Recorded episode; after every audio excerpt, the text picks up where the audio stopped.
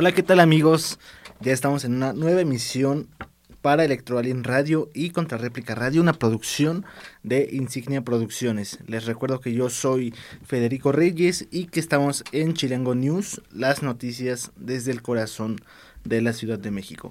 Vamos a abordar temas nacionales de la Ciudad de México, del mundo, ¿por qué no?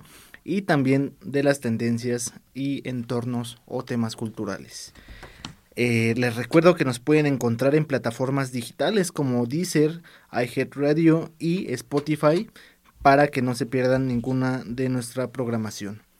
Vamos directamente a las noticias nacionales y es que no sé si les ha pasado o bueno, han tenido algún sobrino, algún hijo, algún conocido que tenga adicción a la tecnología y a los videojuegos y bueno, es algo que sí es difícil de controlar. Yo en algún momento eh, padecí de esto, no me quería despegar de los videojuegos, pero justamente buscando erradicar este tema, eh, el gobierno de México busca una campaña para concientizar sobre el uso de la tecnología y videojuegos, esto debido al aumento de adicciones.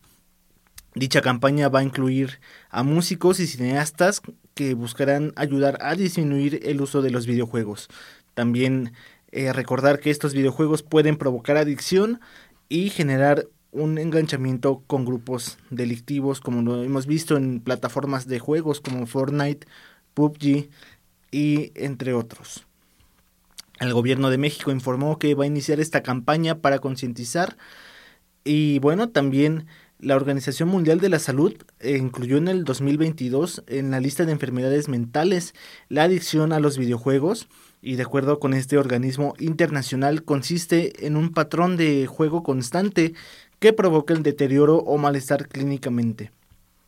Esto es importante porque es eh, durante un periodo mínimo de un año y también de acuerdo con Jesús Ramírez Cuevas, el vocero de la Presidencia de México, la campaña se hará en medios de comunicación buscando crear conciencia por las afectaciones de los videojuegos, que pues también algunos usan armas simuladas y tienen efectos nocivos en adolescentes y jóvenes.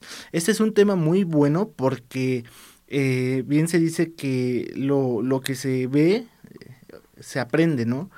Y este es un tema que ha estado en debate en redes sociales. ¿Ustedes creen que el uso o el juego, eh, jugar videojuegos que tengan armas y hagan eh, uso de la violencia, por así decirlo, ¿creen que genere algo entre los adolescentes, entre los niños? ¿De verdad, de verdad, este, creen que esto impacte en su día a día? Eh, estaría bueno, ¿no? Preguntar a las personas que nos están viendo, ¿ustedes han notado algún cambio entre sus sobrinos, hijos o, o familiares que juegan este tipo de videojuegos de, de, de guerra, de usar este armas? Es interesante, ¿no? Y justamente el presidente Andrés Manuel López Obrador dijo en octubre de 2021 que estos videojuegos dañan a los menores sobre todo cuando son violentos. Eh, ahora vamos a otra eh, noticia, otra nota igual nacional, y es que, este, bueno, eh, ustedes han oído de los amblitos, recientemente quedaron prohibidos, pero antes de iniciar con esta noticia muy, muy, muy controversial por el Tribunal Electoral, eh, hay que recordar que eh, se cataloga como propaganda electoral y por ello el Tribunal Electoral determinó al partido Morena que no debe utilizar esta caricatura con la imagen del presidente Andrés Manuel López Obrador llamada AMLITO, que podría ser justamente utilizada a modo de propaganda.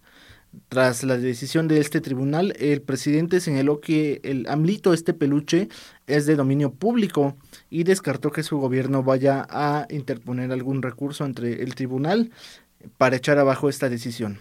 Vamos a ver un poquito de la historia de este AMLITO que fue creado justamente en el 2006 en la primera campaña presidencial del, del actual presidente López Obrador. Y bueno, en aquella ocasión eh, fue candidato del PRD y, y tras una contienda bastante cerrada con Felipe Calderón, eh, se, se, surgió luego de que empezara la campaña del voto por voto casilla por casilla.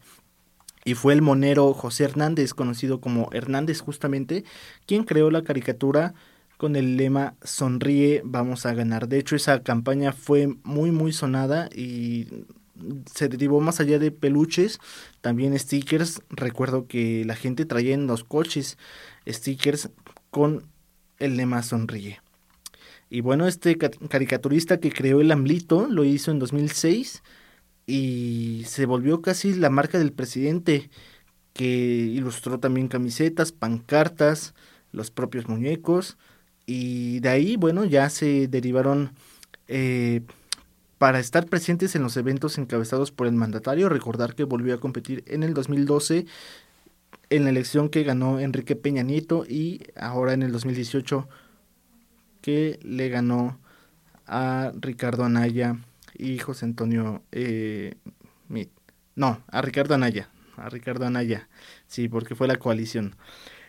Este, bueno, pero ya en la mañanera del 13 de enero el presidente ironizó sobre esta medida y bueno, evitó hablar sobre el AMLITO por temor a ser sancionados. Y este muñeco, bueno, pues ya se ofrece en plataformas digitales. Y pues sí, al parecer sí es de dominio público porque la gente lo puede comprar por su cuenta. Entonces es muy interesante ver qué es lo, lo que hace el tribunal o cómo aplica aquí la ley. Porque pareciera que sí viene desde la ciudadanía. Ahora vamos a cambiar a la tercera nota de Nación, que es justamente por la historia del IMSS.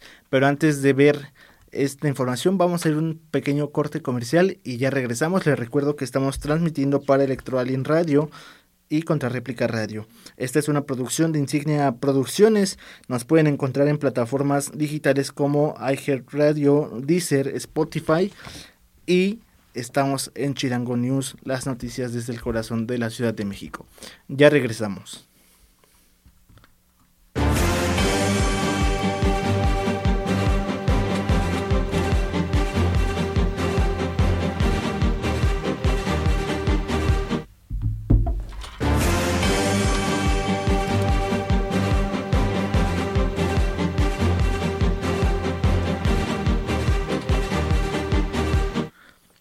Amigos de Chilango News, ya estamos de vuelta. Yo soy Federico Reyes y recuerden que estamos transmitiendo en vivo las noticias desde el corazón de la Ciudad de México.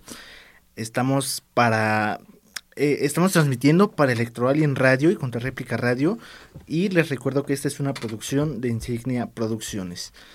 Estábamos por entrar al tema del IMSS, eh, un tema de salud. Eh, que creo que nos impacta a todos en, todo el país.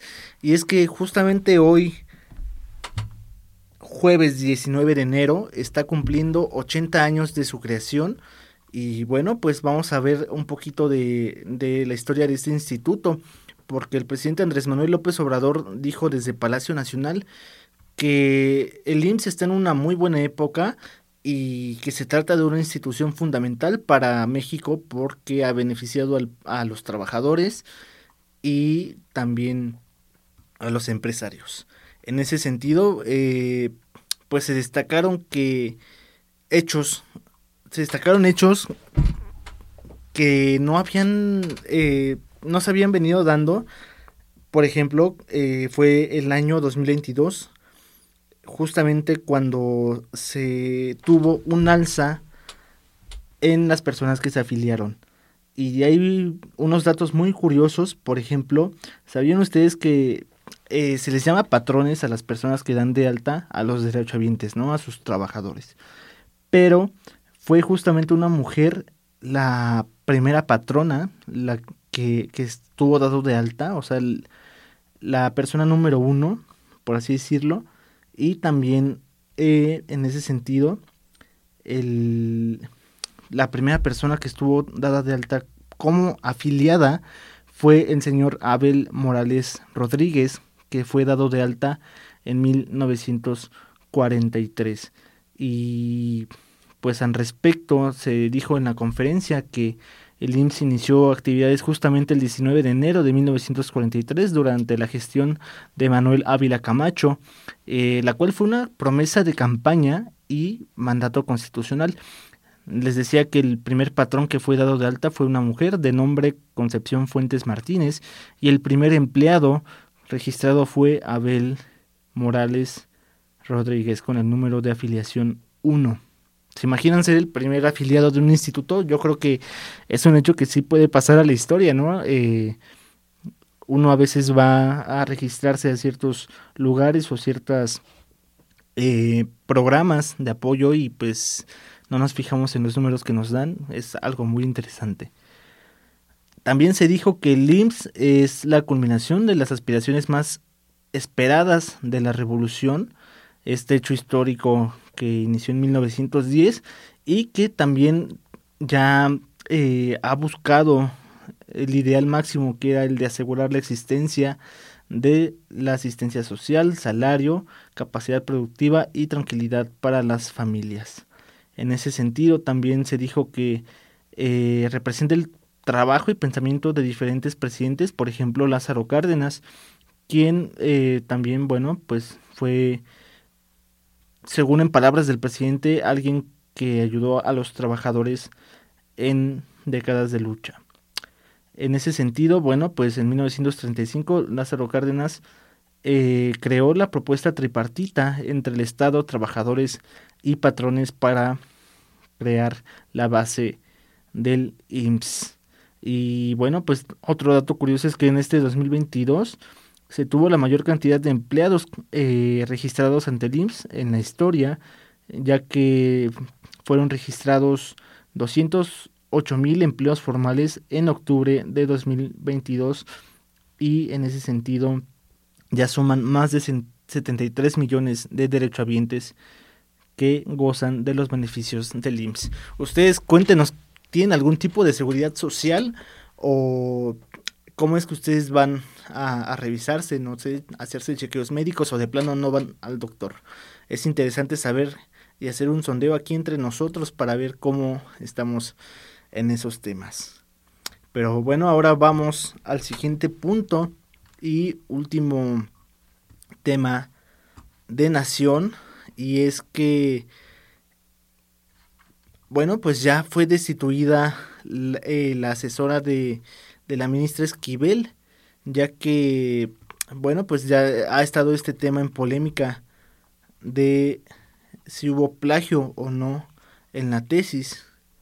Y bueno, pues en ese sentido, eh, la profesora es de la FES Aragón, pero se dice que la UNAM está omitiendo actuar pese a que la, la, la profesora confesó previo a la resolución del plagio. Y es que desde el pasado 11 de enero de este 2023, la FES Aragón, a través de su Comité de Integridad Académica y Científica, determinó que la ministra Yasmín Esquivel habría presuntamente plagiado eh, sustancialmente su tesis con la que obtuvo la licenciatura en Derecho en el año de 1987.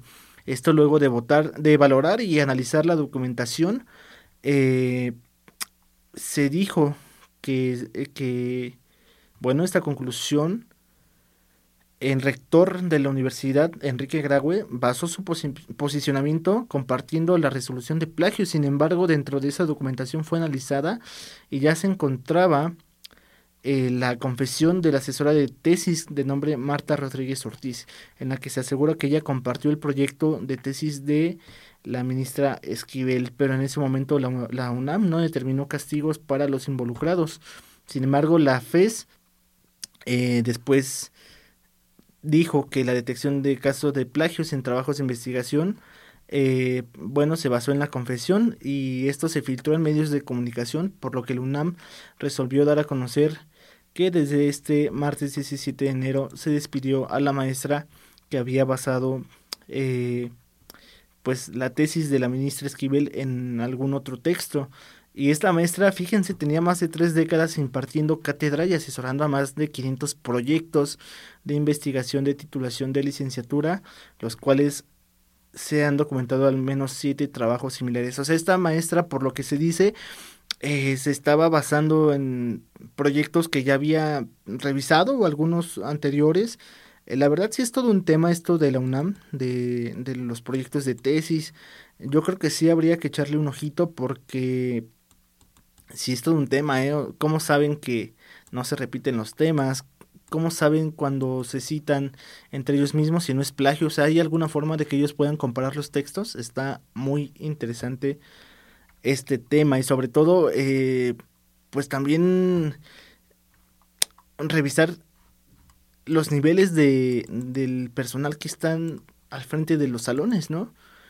Mucho se ha revisado de los estudiantes, eh, está como tal el, el examen Comipems, por ejemplo, para entrar a la preparatoria, está el examen para la universidad, para las personas que no entraron desde la, el nivel bachillerato, pero ¿cómo estamos conscientes que en la UNAM hay maestros preparados, no?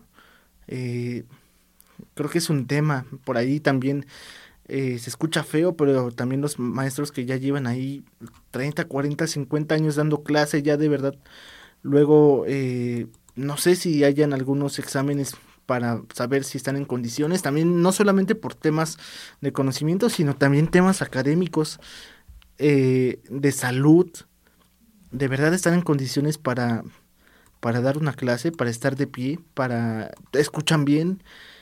Es todo un tema, ¿no? Y de ahí salta esto de la tesis.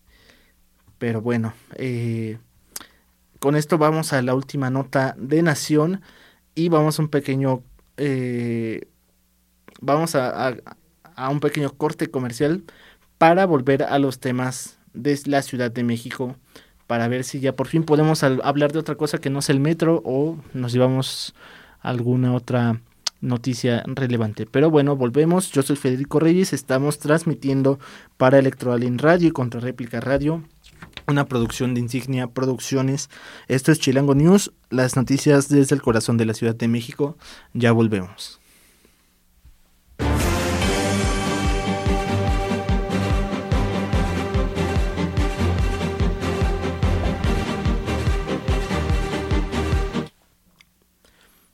Ya estamos de vuelta amigos de Chilango News. Eh, yo soy Federico Reyes y les recuerdo que estamos totalmente en vivo. Nos pueden eh, escuchar y ver el demás contenido que tenemos para ustedes en plataformas digitales como iHeartRadio, Deezer y Spotify. Por favor también síganme en redes sociales. Me encuentro en Instagram como arroba historias de Ciudad TV y también en Facebook. Y en las plataformas digitales nos pueden encontrar como Electroalien Radio. Estamos por empezar los temas de la Ciudad de México. Y bueno, también invitar a la gente que nos está viendo por Instagram qué piensan de estos temas que hemos abordado. Eh, es muy importante saber sus opiniones y también experiencias, ¿por qué no? Ahora vamos eh, a ver del metro. Eh, creo que sigue este tema muy, muy en la opinión pública.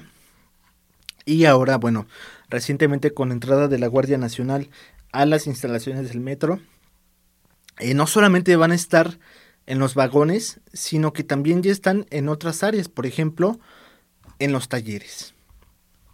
Y es que la Secretaría de la Defensa Nacional, aquí, bueno, vamos a ver que ya no es propiamente la Guardia Nacional, sino ya es la Sedena, confirmó que van a enviar ingenieros militares para apoyar con la revisión de protocolos de seguridad del sistema de transporte colectivo metro. Esto buscando mejorar los procesos y reducir los incidentes que han ocurrido recientemente. Esto es muy atípico, no sé si a ustedes les había pasado tantos incidentes y accidentes en el metro, yo no recuerdo. Y pues también está este tema, ¿no? De que si es sabotaje, si es eh, a lo mejor descuido de, de, mantenimiento. Yo ya no sé ni qué pensar. ¿Ustedes qué piensan? ¿Si creen que de verdad alguien esté saboteando al metro o si es falta de mantenimiento? Déjenos sus comentarios.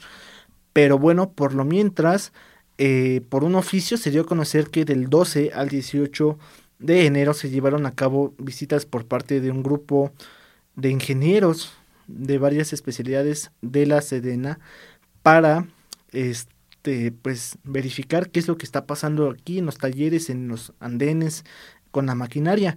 Y es que recordemos que el gobierno de la Ciudad de México anunció el despliegue de elementos de la Guardia Nacional debido a que los accidentes eh, han incrementado en los últimos días, los cuales fueron calificados por la jefa de gobierno Claudia Sheinbaum como no normales o anormales. Por su parte, eh, la Unión Mexicana de Asociaciones de Ingenieros eh, también confirmó que entró en un acuerdo con el sindicato del metro para inspeccionar y revisar todas las áreas de este sistema de transporte colectivo metro. Pero bueno, vamos a ver qué es lo que pasa si ya se logra eficientar y sobre todo que haya cuidado en, este sistema de transporte. Recordemos que ayer se inauguró el sistema de, eh, de metro energía para que no haya fallas en temas de alimentación para los andenes y los convoys del metro. Y bueno, justamente ustedes se han puesto a pensar cuánto se gasta en el mantenimiento del metro. Bueno, pues es que las autoridades de la Ciudad de México dieron a conocer que el gasto real ejercido para el mantenimiento del metro fue de 3.280 millones de pesos.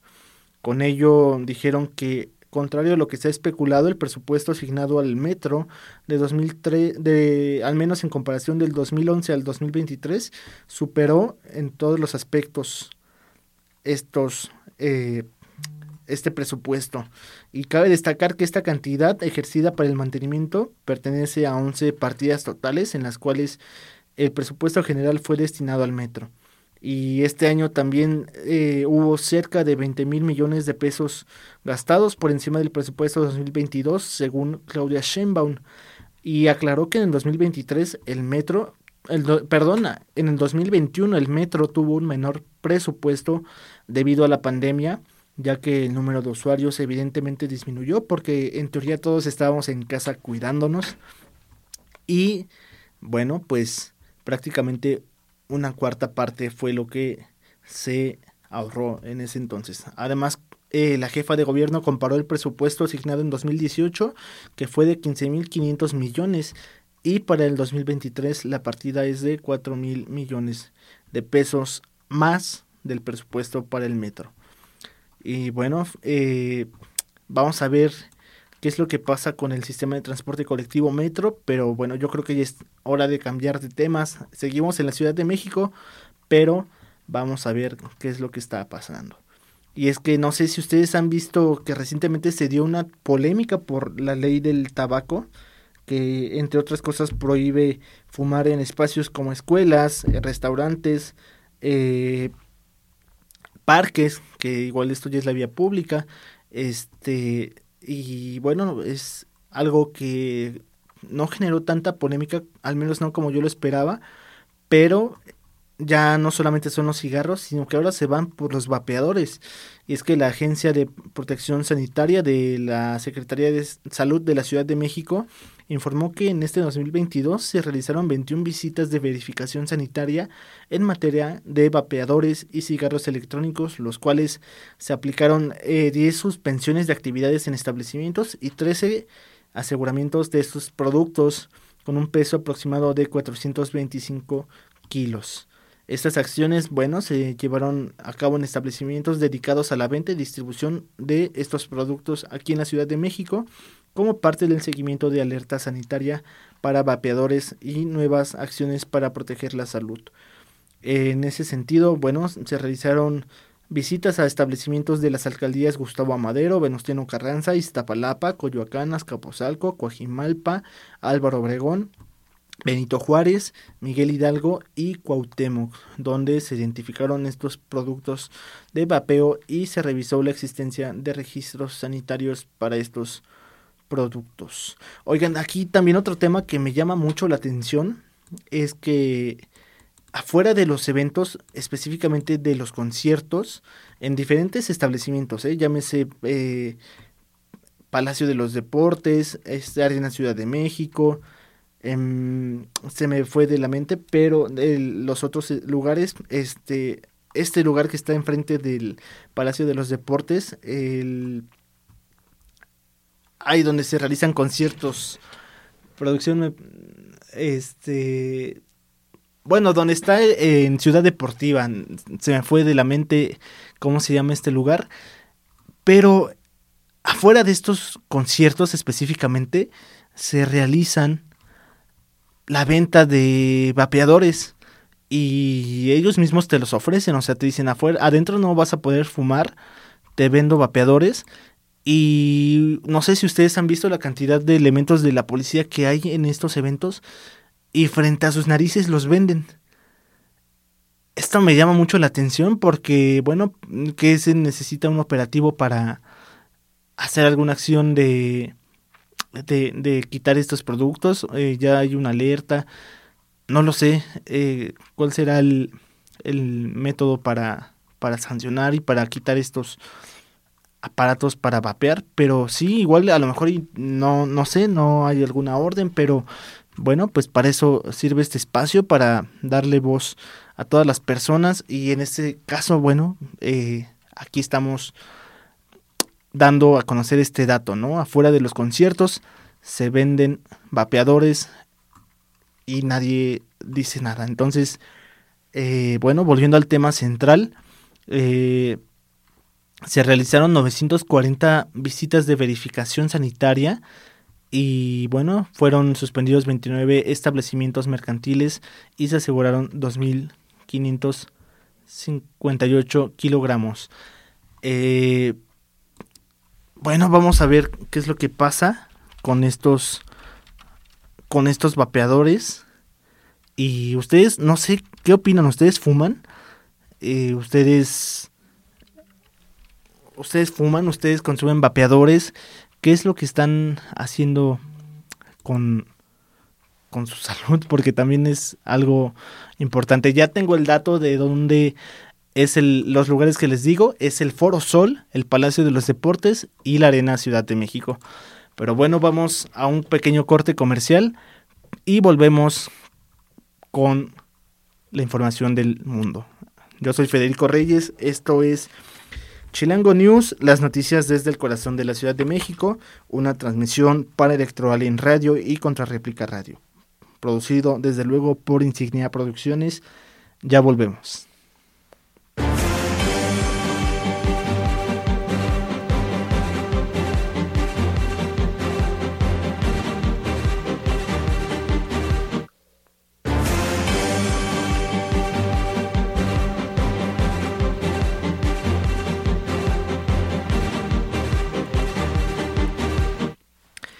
Amigos de Electroalien Radio, ya estamos de vuelta.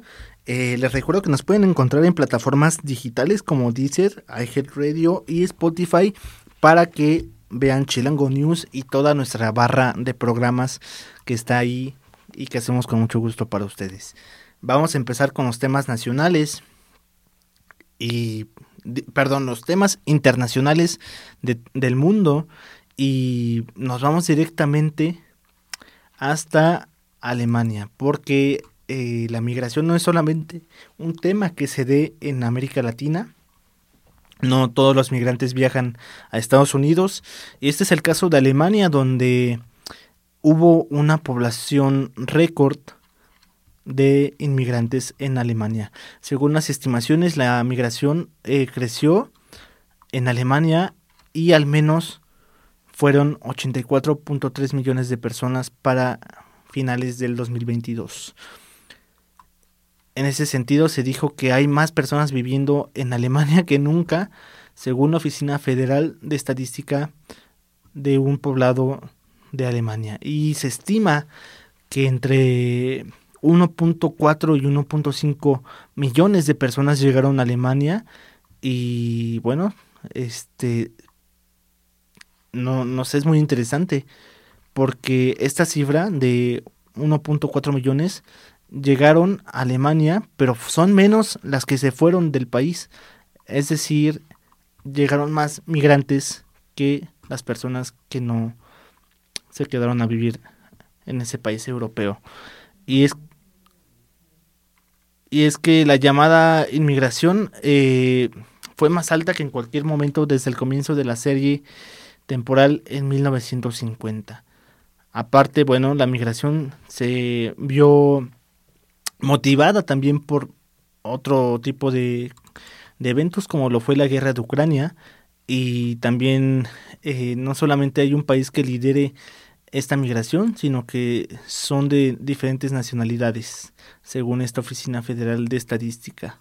También en ese sentido el número de nacimientos ha disminuido y el de muertes ha aumentado porque por lo que los expertos explicaron que esto es un efecto amortiguador en el crecimiento de la población, es decir, llegan muchas personas, pero no se reproducen y bueno, lamentablemente fallecen, entonces digamos que hay cierto equilibrio en ese sentido de sobrepoblación. Y ahora nos vamos hasta Estados Unidos, donde Donald Trump aseguró que tiene un, plan para frenar la, la influencia china en Estados Unidos y recordar que Donald Trump fue expresidente, es expresidente de los Estados Unidos y bueno, busca volver al poder recordando que Donald Trump no fue reelecto, sino que ganó Joe Biden y bueno, de haber sido diferente, ahorita Trump estaría en su segundo año, en su segundo periodo de mandato en Estados Unidos. Pero buscando eh, aparecer en el mapa político, anunció que tiene un plan para frenar la influencia del gobierno chino en Estados Unidos. En esto, desde luego, en caso que vuelva a ser presidente, lo cual eh, incluiría prohibir a los ciudadanos chinos la compra de tierras agrícolas o ser dueños de empresas de telecomunicaciones, energía, tecnología y suministros médicos. Además, Trump, eh, recordar que en noviembre pasado anunció su tercera candidatura para la presidencia de Estados Unidos y dando a conocer su plan contra el Partido Comunista China, chino a través de un video de casi tres minutos. El exmandatario también dijo que si bien algunos se centran en las compras de China cerca de las centrales eléctricas y bases militares, el hecho es que se debería estar preocupado por todas las actividades comunistas chinas en los Estados Unidos. Y según un sondeo entre potenciales votantes del Partido Republicano allá en Estados Unidos, se perfila que hasta el momento es Donald Trump el candidato más fuerte a las próximas elecciones presidenciales ya que, bueno, pues se busca un tema económico y Donald Trump es muy relacionado con ese tema como alguien exitoso de carácter al ser él un empresario. Bueno, no sé, ¿ustedes creen que convenga que regrese Donald Trump al poder? Y hablando específicamente de México, porque eh, Donald Trump me parece que es de los presidentes que menos deportaciones hizo, esto en comparación de Joe Biden y de Barack Obama, es decir, él como republicano de extrema derecha hizo menos deportaciones que los presidentes demócratas. Es interesante, ¿no? Con quién nos tenemos más calma, por así decirlo, con Donald Trump o con los presidentes demócratas como es el actual eh, Joe Biden. Y bueno, pues ahora nos vamos hasta eh, Nueva Zelanda, donde la primera ministra eh, Jacinda Ardern va a renunciar en febrero y es que esto lo anunció tras admitir que ya no tiene la energía para continuar como gobernante. Es algo muy interesante porque no se, no, no se ve tan seguido entre los mandatarios. En teoría, pues eh, ser la primera ministra es como el cargo máximo, un presidente, y ya no cuenta con energía, de verdad es algo que no nos hemos puesto a pensar. ¿Se imaginan? O sea, ¿cómo es la vida de un político? Y más a ese nivel, ¿no? Eh, ¿Qué es lo que estará pasando? Y justamente en ese sentido dijo que ella es humana y que ha dado todo mientras ha podido, pero que ya ha llegado la hora. Dijo que para ella ya es la hora de retirarse y que ya no tiene energía para otros cuatro años. Pero bueno, esta primera ministra llegó al poder en 2017 con un gobierno de coalición y luego condujo a su partido desde el centro izquierda a una amplia victoria en el 2020. En su mandato fue elegida por su respuesta al ataque terrorista contra dos mezquitas musulmanas y también ante la pandemia de COVID-19 y se convirtió en la segunda líder mundial en dar a luz estando en el cargo. Pero bueno, su respaldo popular a menudo eh, ha caído en, las últimas encuestas ante la creciente inflación y el temor a un aumento en los índices de criminalidad. En su primera aparición pública desde que el Parlamento entró en receso en diciembre, dijo que en el encuentro anual de los laboristas esperaba encontrar la energía para continuar como líder, pero no lo ha podido hacer. Además anunció que en las próximas elecciones generales del 14 de octubre eh, continuará como miembro del Parlamento, pero las últimas encuestas indican que la coalición de partidos centro-derecha nacional y eh, ganarán los comicios, por lo que, bueno, este podría ser una pista de su renuncia, pero bueno, ella lo niega y dice que es de temas personales. Dijo que no se va porque no crea que puedan ganar la próxima elección, sino porque ya se siente cansada y que al contrario su partido volverá a estar en el poder. Y bueno, ya en temas de la renuncia, dijo que entrará en vigor a más tardar el 7 de febrero y que la bancada laborista escogerá a un nuevo líder en tres días. Es muy interesante cómo pues estas personalidades también se cansan, ¿no? A final de cuentas, uno los ve en los medios, los ve en televisión y pareciera que, que no hacen otra cosa más que salir ahí, ¿no? Lo vemos aquí como el presidente López Obrador sale diario, nos, nos habla de, de su gobierno, pero ¿qué es lo que pasa en su vida privada, no? Eh, no sé, supongo que también es humano, le duele la cabeza, se siente cansado. Es muy interesante este tema. Bueno, vamos a otro pequeño descanso, eh, a un pequeño corte comercial y regresamos para conocer qué está pasando en las tendencias en redes sociales, en el mundo del espectáculo y también temas culturales. Les recuerdo que yo soy Federico Reyes y que estamos transmitiendo Chilango News en vivo para Electroalien Radio y Contrarréplica Radio. Ya regresamos.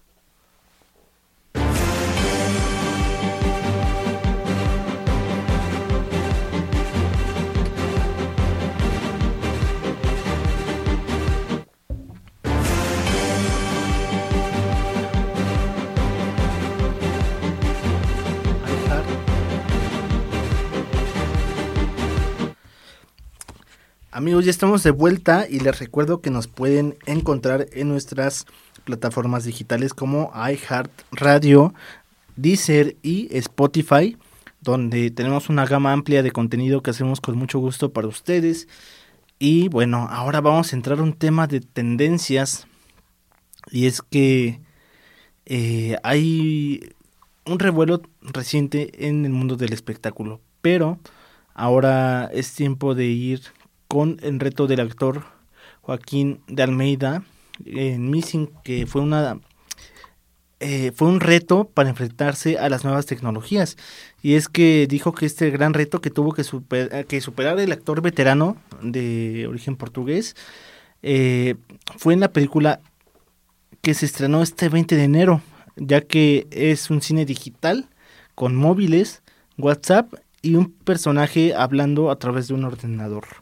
Esto dijo que fue un reto para acoplarse justamente a las nuevas tecnologías y dijo que con más de 40 años en el mundo de la cinematografía, aceptar la invitación para integrar el elenco eh, le movió una montaña rusa de emociones llena de misterio y de acción.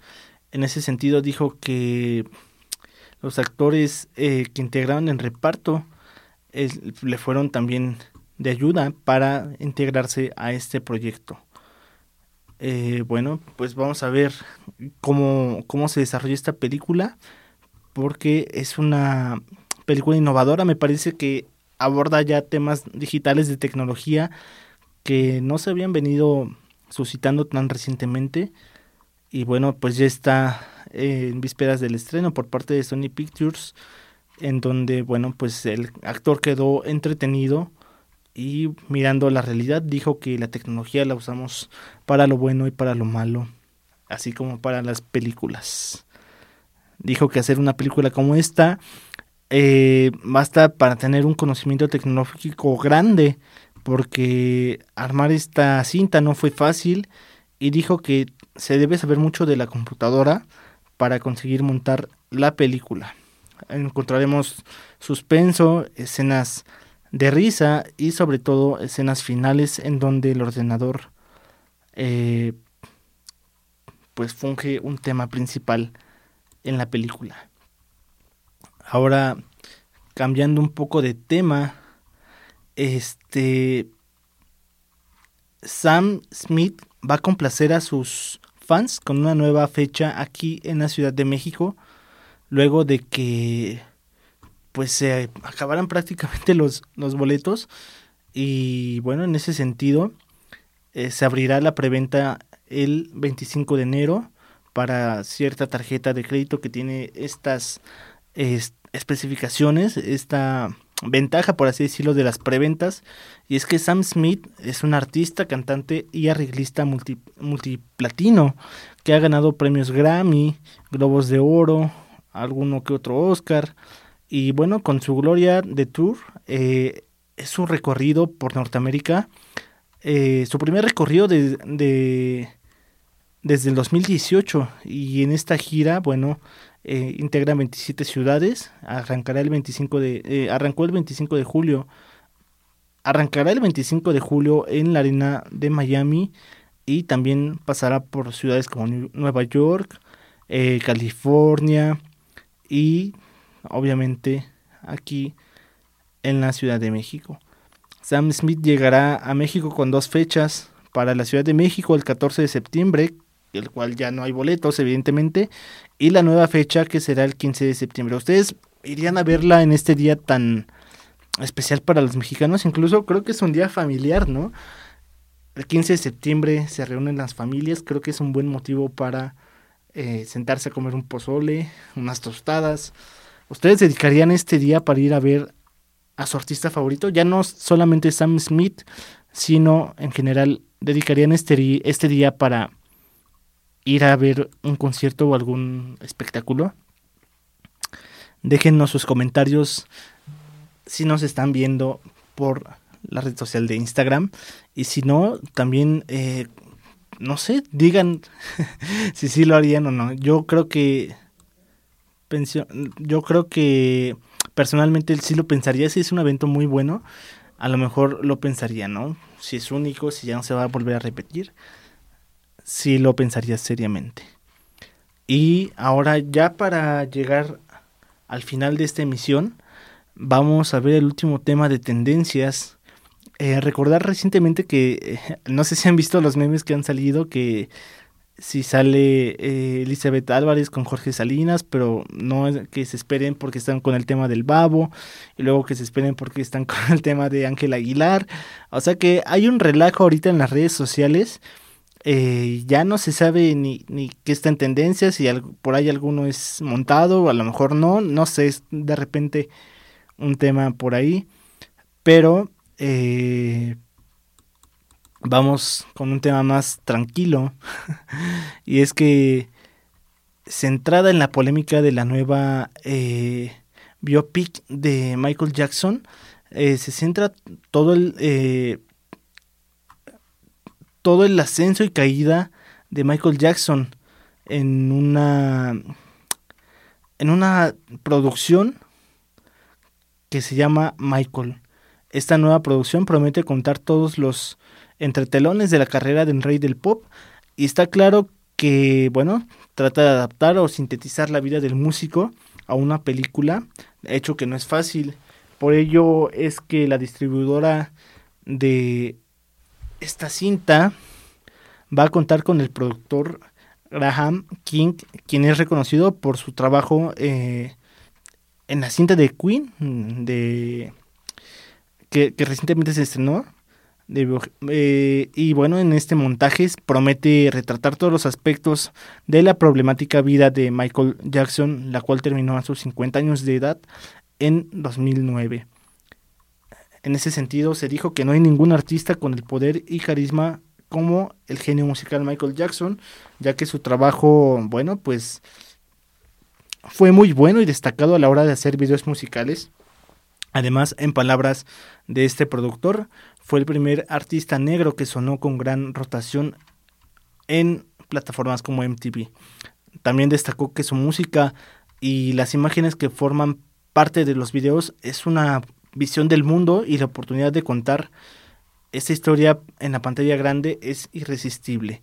Pues bueno, vamos a ver qué sale de esta cinta. Eh, recordar que estas biopelículas son muy buenas y muy difíciles de hacer. O sea, imagínense contar en máximo dos horas, tres, la vida de todo un artista de 50 años en este caso, tantos éxitos, tantas presentaciones, tantos hechos de su vida privada, que es lo que comentábamos hace rato de la ministra que va a renunciar.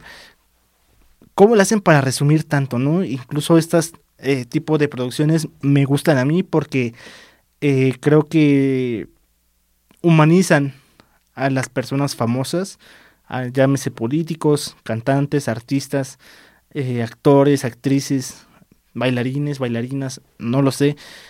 Creo que es muy importante ver que ellos también son humanos y que también como todos tienen altas y bajas y que siempre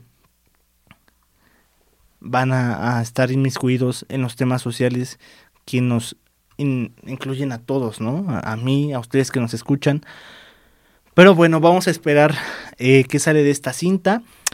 Llegamos al final de esta emisión que fue transmitida por Electroalien Radio y también en Contrarréplica Radio. Recordar que es una producción de Insignia Producciones y que nos pueden encontrar en plataformas como iHeartRadio, Deezer y Spotify con todo el contenido que hacemos para ustedes. Yo soy Federico Reyes, esto fue Chilango News, las noticias desde el corazón de la Ciudad de México. Escríbanme en redes sociales, me encuentro en Facebook e Instagram como arroba historias de Ciudad TV y no olviden compartirnos y recomendarnos entre sus amigos y familiares. Nos estamos viendo el día de mañana, que tengan un excelente jueves.